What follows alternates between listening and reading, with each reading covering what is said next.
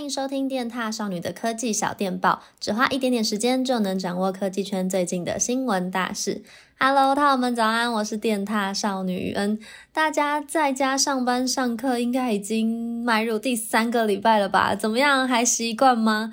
我觉得我自己到目前为止，好像算适应的还蛮好，蛮自在的。就是呃，也省去了很多交通的时间，在呃整个时间的掌握上面是更加弹性的。但我也不确定是不是因为都长时间待在家里，待在同一个空间，所以就真的很难会有。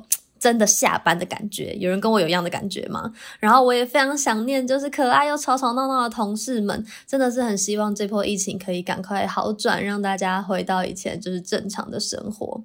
好啦，那本周呢，一样由我来为大家整理了三则科技新闻喽。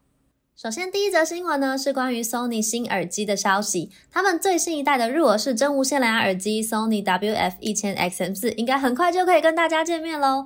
Sony 台湾呢，他们在这个礼拜三在他们自家的粉丝团贴出了一则预告贴文，表示说他们会在下个礼拜三六月九号凌晨十二点举办一场新品的线上发表会。那从贴文当中的图片呢，大家可以发现到一些关键字，像是 Silent 啊、数字四等等的，所以啊，就让大家联想到说。说应该会有非常大的几率会推出他们第四代最新的主动降噪真无线蓝牙耳机啦。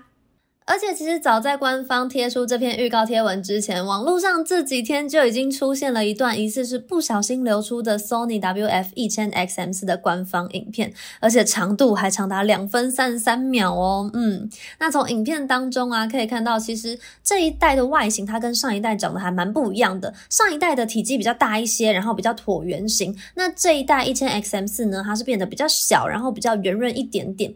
那上一代 1000XM3 呢，对我来说，我戴起来会觉得有点大，然后蛮有分量感的，所以我还蛮好奇，就这一代如果它的外形真的改变了之后，它整个佩戴的感受会是如何？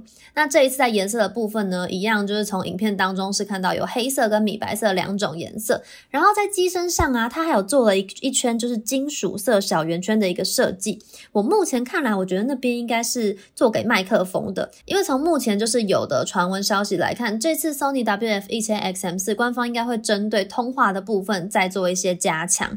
那除此之外呢，在之前耳罩式耳机就是 WH-1000XM4 上面有的一个 Speak to Chat 模式，就是当你讲话的时候，耳机会自动降低音量的这个模式，以及另外一个就是它可以针对环境去弹性调整它的音乐音效模式。比方说，你今天从户外啊走到室内，它的音乐就会自己加强等等的这两个新功能，应该也有机会会被加进来哦。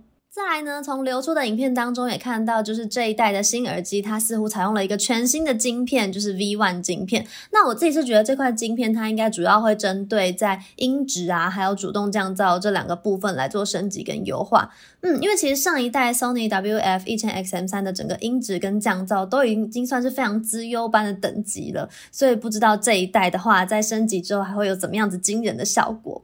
那除此之外啊，包括其他的可能像是 IPX4 的防尘防水等级，以及耳机它本身自己是有八个小时的续航力，搭配充电盒可以使用二十四小时等等的这些消息也都有曝光在影片当中。而且呢，从影片中也可以发现，这一次的充电盒似乎也有支援到无线充电喽。那我个人是觉得，就是在这两分三十三秒的影片当中，所有流出的消息可信度应该是都还蛮高的啦。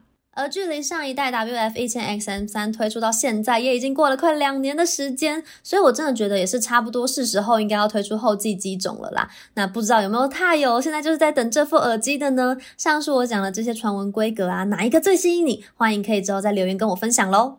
再来啊，就是我们其实之前在这与獭有什么的直播的时候，都有问过獭友们蛮多次，就是大家在选购手机的时候会特别看重哪一些功能？很多獭友可能都会说特别注重在快充这一块。那你们知道吗？其实小米啊，他们一直针对手机充电这个领域是有在追求突破的哦。去年他们四月的时候推出了一个一百瓦的有线快充，表示说只要在十七分钟之内就可以充满一支四千毫安时电量的手机。那同年十月，他们还推出了八十瓦的无线快充。一样，一支四千毫安时电量的手机呢，他们是表示只要十九分钟就可以充满。其实这样子的速度，这样子的数据表现，我已经觉得非常夸张了。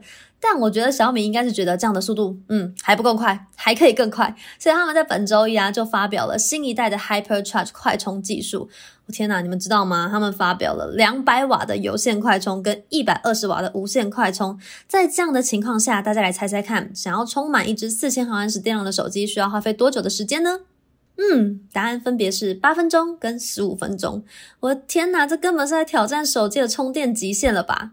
虽然说每次小米他们在就是发表这种新的充电技术时所使用的手机都是特别定做的魔改版，但我真的觉得还是很狂诶，因为我自己目前是体验过蛮多次，就是 OPPO 他们的六十五瓦闪电快充，我就已经觉得有够厉害了。我实在是很难想象未来如果我们充满一只手机只需要大概八到十分钟，到底是一个什么样子的概念呢？它已经快到我有点无法想象了。我觉得八分钟应该是。我光是从早上起床，然后刷牙洗脸，然后再外加擦保养品的时间，应该就已经超过八分钟了吧？天哪，这以后的这个充电速度真的是可以大大突破我们的所有的想象。怎么样？这个 Hypercharge 快充技术有哪位勇者他有想要试试的吗？最后一则新闻就是二零二一年的 Computex 也在本周线上开跑啦。那玩家们注意啦，NVIDIA 他们在这次的 Computex 上带来了两款全新的旗舰级 GPU 产品，RTX 三零八零 Ti 跟 RTX 三零七零 Ti。据说啊，他们的效能相较于前一代都提升了一点五倍。那针对游戏时候的一些即时的光线追踪啊，还有在整个渲染的着色表现上面都会更加的优秀。其中呢，RTX 三零八零 Ti 它的记忆体更是提升到了。十二 GB，那它预计会在六月三号的时候正式开卖，售价是一一九九美元起。那 RTX 三零七零 Ti 呢，则是会在六月十号开卖，售价是五九九美元起。那除此之外啊，其实也蛮多品牌都有发了新品，像是微星他们就带来了一系列的产品，包括电竞笔电呐、啊、电竞主机，还有显卡、荧幕等等。另外呢，我们家雨林前阵子刚开箱评测的那个无线电竞滑鼠 GM41 也有在这次的发表当中。还有微星他们也首次发表。有了他们旗下第一款的真无线蓝牙耳机 GH62，这款耳机呢也是有浓浓的维新色彩，在耳机柄上啊可以看到非常显眼的龙图腾。另外呢，这只耳机它也是有支援主动降噪的功能，并且还有支援就是超低延迟的游戏模式。除此之外，在充电的部分也有支援快充。官方是表示说呢，你只要充电十分钟就可以使用一个小时。那也希望之后有机会可以帮大家评测看看喽。而今年 Computex 啊，因为受到疫情的影响，所以是改为线上的展览。那整个时间呢，是从五月三十一号一路到六月三十号，这一个月的时间。如果就是有发表任何的新品啊，或是有一些科技趋势的新闻，我们电商上的官网也都会做及时的文章更新，大家就要再记得锁定啦。